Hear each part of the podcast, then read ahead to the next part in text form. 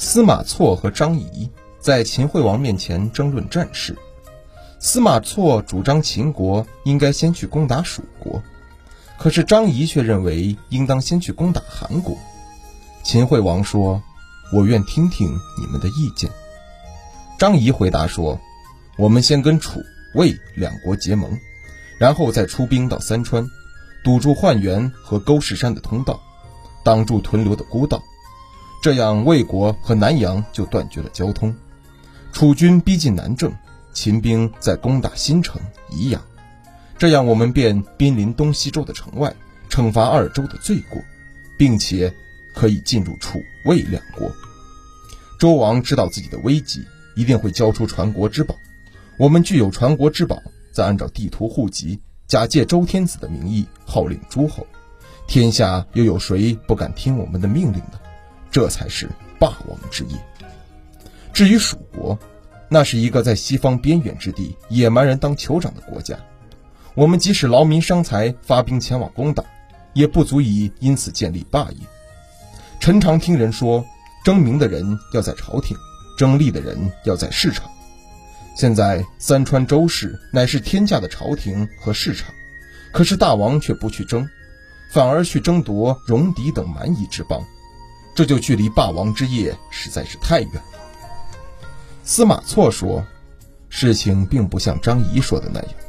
据我所知，要想使国家富强，务必先扩张领土；要想兵强马壮，必须先使人民富足；要想得到天下，一定要先广施仁政。这三件事都做到以后，那么天下自然可以获得。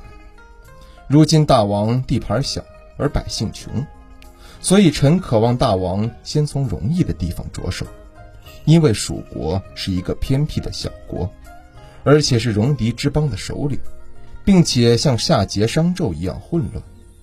如果用秦国的兵力去攻打蜀国，就好像派狼群去驱逐羊群一样简单。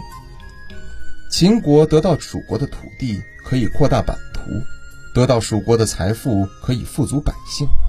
虽是用兵，却不伤害一般百姓，并且又让蜀国自动屈服。所以秦虽然灭亡了蜀国，而诸侯不会认为是暴虐。即使秦抢走了蜀国的一切财富珍宝，诸侯们也不会以秦为贪。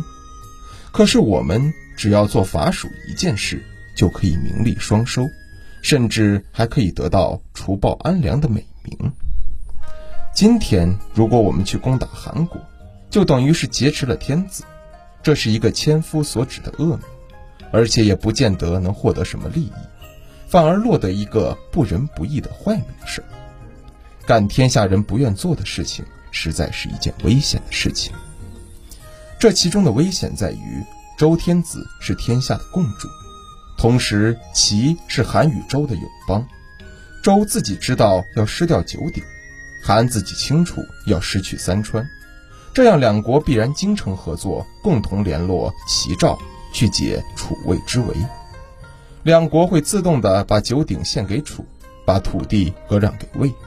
这一切大王是不能制止的，这也就是臣所说的危险所在。因此，攻打韩国是失策，先伐蜀才是万全之计。